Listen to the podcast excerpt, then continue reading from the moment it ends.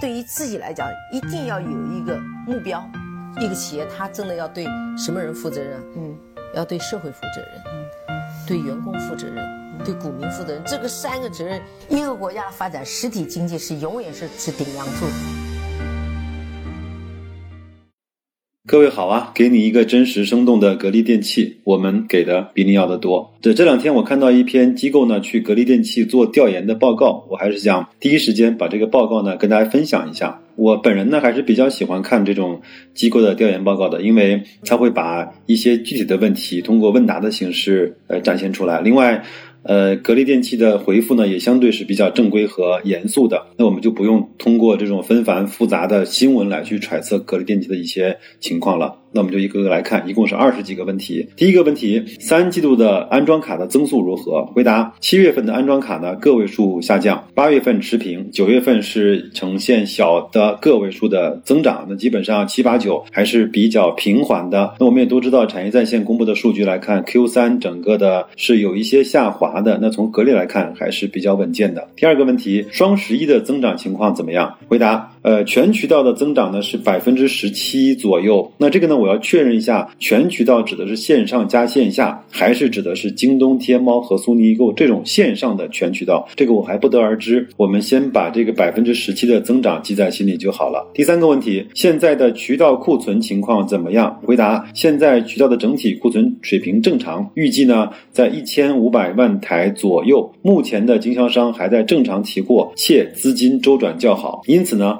我们认为现在的库存水平是比较正常的。公司在制定两千亿的计划时，明确不会通过压库存的方式来去完成。这个呢，其实在一五年碰到过这样的窘境，通过压库存呢，确实是获得了一个比较好的呃业绩的回报。但是在来年就会出现库存的消化比较讨厌的这样的一个呃难难点。第四，今年的冰箱呃并表之后，指的是金红啊，并表之后贡献多大？明年的冰箱冰箱业务有什么样的规划？回答贡献呢并不大，因为它是在十月份、九月份、十月份才完成对金鸿的收购，那只并表了四季度，大概呢是在五个亿左右。那如果从这这个数字来看的话，我们知道它应该在全年能够贡献二十个亿左右的销售额，当然这个增速还是有所预期的。今年呢也通过对外投资。呃，包括冰箱，未来呢，重点会发展智能家电，就是冰箱、洗衣机、小家电以及智能装备等等。第五个问题，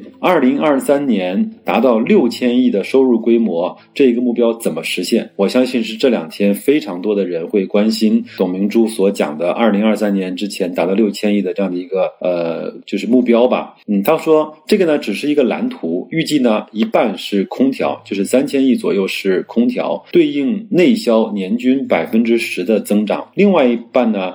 预计呢是智能家电占比百分之二十五左右，呃，还有呢智能装备、手机零部件、再生资源、工业制成品等等。呃，其实格力现在在很多的地方投了很多的再生资源的公司，大家可以去稍微的去了解一下。我觉得一个家电公司，它不光要做销售，而且要做这种旧家电的这种回收、再生资源的这种创造，对它整个来说是一个非常好的正向的良性的循环。第六，出口方面后续的具体规划是什么？回答：出口的重点区域呢是南美洲和北美洲。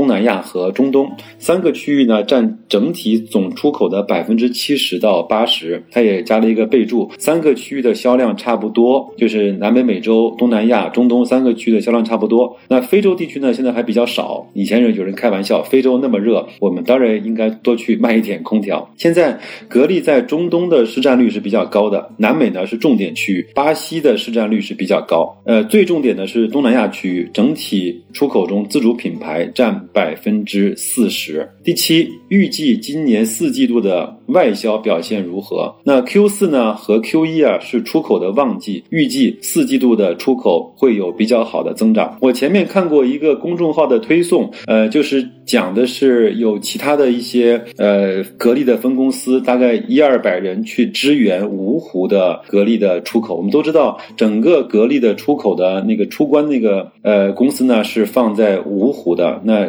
能看得出来，芜湖现在整个的生意是非常非常好，也印证了他说整个的四季度的出口会比较好的这样的一个事实情况。再来看后续呢，是否会在海外收购当地的自主品牌，用来扩展渠道，就是说在当地收购一些空调的厂家。然后呢，用它现成的渠道和品牌的知名度去输出格力的产品。回答是可能性不大，并没有找到合适的标的。以后如果要收购的话，也是考虑在欧美市场收购，东南亚主要是要靠自主品牌去推广。第九。近期以及明后年两年的资本开支情况是怎么样的？我相信，呃，机构在问这个问题的时候，也包含了说，那前面在年报的时候说我们要去有比较大的资本开支，所以我们就取消了二零一七年的分红。那就问一问，那你们到底是准备怎么花这些钱的？回答：近期呢是主要在南京、洛阳的中央空调的基地建设的项目。此外呢，总部会重新。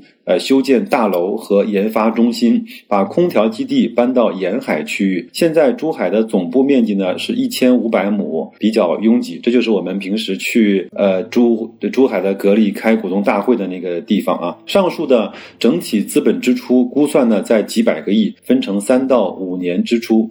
总部这边的支出规模是比较大的，几个生产基地的产能绝对量呃差不多。总部呢主要呃生产呃出口机，芜湖、杭州。出口为主，中部的地区基地呢是以家用为主。如果政府给予一定的支持，公司的资本支出会有一定的延后。就是说，政府如果给一些更好的条件，可以晚付点钱呢，少一点纳税呀，呃，少付一点那个地的那个成本呢，公司的资本支出会有一定的延后。现在产能是五千到六千万，产能扩充之后可能可以达到七千万，预计。三到五年内不会再增加新的空调基地。第十个问题，空调巡展的情况怎么样？我还专门做过一期空调巡展在南京的一些情况啊。呃，他的回答是一般呢，全国是在十一月的下旬开始这种全国的空调巡展厂商直销。那合肥地区的目标呢是两天十五个亿的销售额，这个应该是一个非常好的成绩了啊。那如果按照这个来推算的话，包括武汉、成都，呃，包括北京，还有像南京这样的重点的区。区域呃，应该都是这个体量和规模。第十一个问题，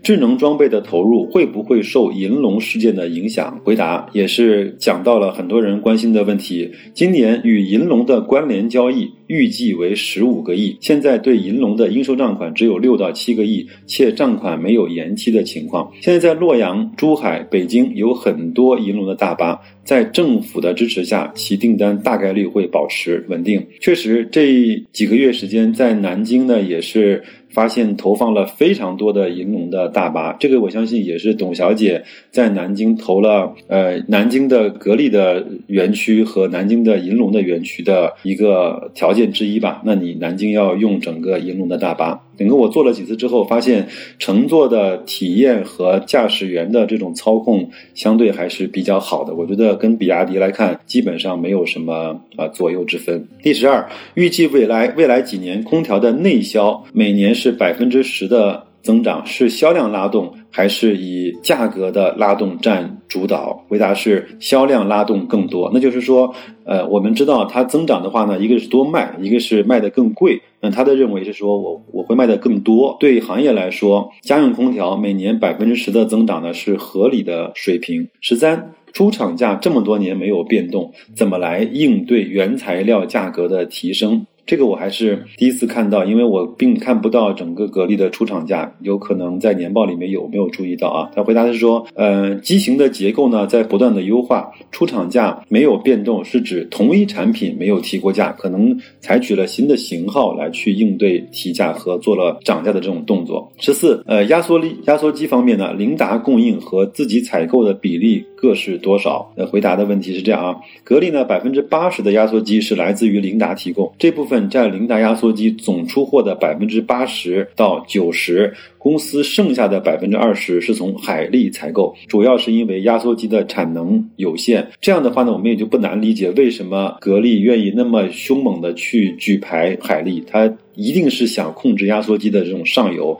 来去满足自己增长和产能的这种垄断啊。第第十五。内销中啊，一二线的占比，一二线城市的占比大概是在多少？回答：一二线占比大概百分之五十，三四线城市呢占百分之三十到四十，其余的为农村地区。那从这个数据来看的话，百分之八九十是集中在一到四级的呃城市中。那我们以前所说的农村市场的这种爆发，在格力上面还没有得到非常明显的体现。但是我认为后面农村市场一定是一个非常好的一个广阔的市场。那包括如果国家会给出一些家电的再刺激政策的话，无论是家电的补贴还是下乡，那一定农村地区是一个首选的地区和标的。十六，中东和东南亚在当地的主要的销售渠道是什么？回答：当地呢有自己的代理商，中东的自主品牌占百分之七八十。东南亚的自主品牌占百分之三到四十。什么叫自主品牌？就是贴格力的牌子。那什么叫非自主品牌？就是格力。做代工，那贴别人的牌子，那这样来看，在中东格力的品牌相对是比较硬的，东南亚还是做了不少帮别人去贴牌的事情。十七，海外的自主品牌的毛利怎么样？他他说，呃，比国内的毛利呢低十个百分点左右，但是每个区域不一样。这个呢，我还有点疑问是。是下降了百分之十，还是少了十个百分点？那我更多的把它理解为是比国内的百分之十三到十四的净利润是少了百分之十，大概就是在在十二左右吧，这是我的理解啊。呃，后面再去做一些更多的确认。十八，格力呢都是以整机的形式出口的吗？回答：巴西地区呢是零部件运运过去，呃，在当地呢进行组装，我们就把把它叫做叫叫什么 CKD 啊。以前的那个汽车都是用这样的方式来去完成第一批的国产的。目前呢，考虑在泰国和印度建造基地，这两个地方也相对是比较。好的空调销售的场景啊，十九，空调的基地建造大概需要多少资金？回答：国内的基地建造大概需要几十个亿，一般五百万台的产能需要三到四十个亿左右。那这样的话，我们也有一个嗯心里的。预期，呃，基本上在国内建一个生产基地需要大概三到四十个亿啊。二十是很多人非常关心的问题，分红的比例有望恢复到正常的水平吗？回答：今年不分红，指的是二零一七啊，今年不分红是意外，后续预计仍将延续稳健的分红政策。二十一，空调产品。方面，格力和美的有什么差别？这个是一个很坏的问题啊，很贼的问题。回答：普通消费者呢，对功能的感受差别其实并不大，但是各个品牌在可靠性和稳定性有很大的差异。这句话呢，也是一个高级黑啊，说。呃，消费者可能在买的时候只看价格，反正能够制冷制热就可以了。但是，我们格力的品牌在可靠性和稳定性方面，远远是要领先于对方的产品的啊。二十二，电商对线下的渠道冲击大吗？今年电商的增速如何？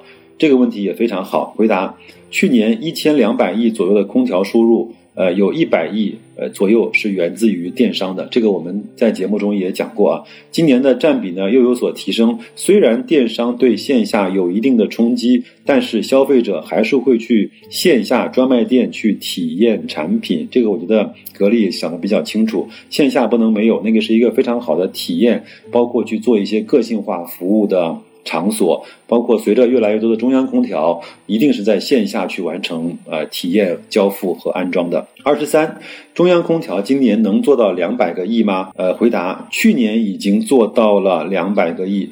呃，公司的中央空调 to B 的业务呢，相对是比较多的，包括与地产商的合作等等。二十四，外机的芯片现在是国外进口吗？这个其实，在呃。股东大会呢，董明珠已经讲过了。回答：每年的芯片采购额大概是在四十个亿左右，大概就是五亿美金啊。呃，二十五这个问题呢，我看到网上有很多人在讨论，有争论啊。嗯，股东中外资比例大概在多少？回答接近百分之二十。我们如果看到整个的前十大股东的那个呃分列表的话呢，我们看到港资的部分只占了百分之十不到。那如果这个百分之二十的话，我不知道是通过什么样的一些途径，是不是通过基金，还是通过 ETF，还是通过呃什么样的方式来去持股百分之二十？这个我还没有得到确认。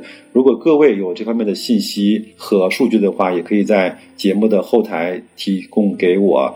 那这个呢，就是我们很快速的过了一下整个这次调研的一些问题和回答，有很多的问题相对还是比较务实的，也是我们相对在这个时候比较关心的。我们通过呃非常多的途径来确认格力的种种的发展和一些想法，包括一些业绩的确认。通过季报啊、半年报啊、年报啊，通过这种调研的方式，通过新闻的方式，通过董明珠、董总的这种讲话的方式来确认呃格力的发展方向。那至少到现在来看，呃还没有让我们做到睡不着觉和寝食难安的东西发生。所以呢，我们就安安静静做一个持有格力的美男子，好吗？那就这样，祝各位投资愉快，再见。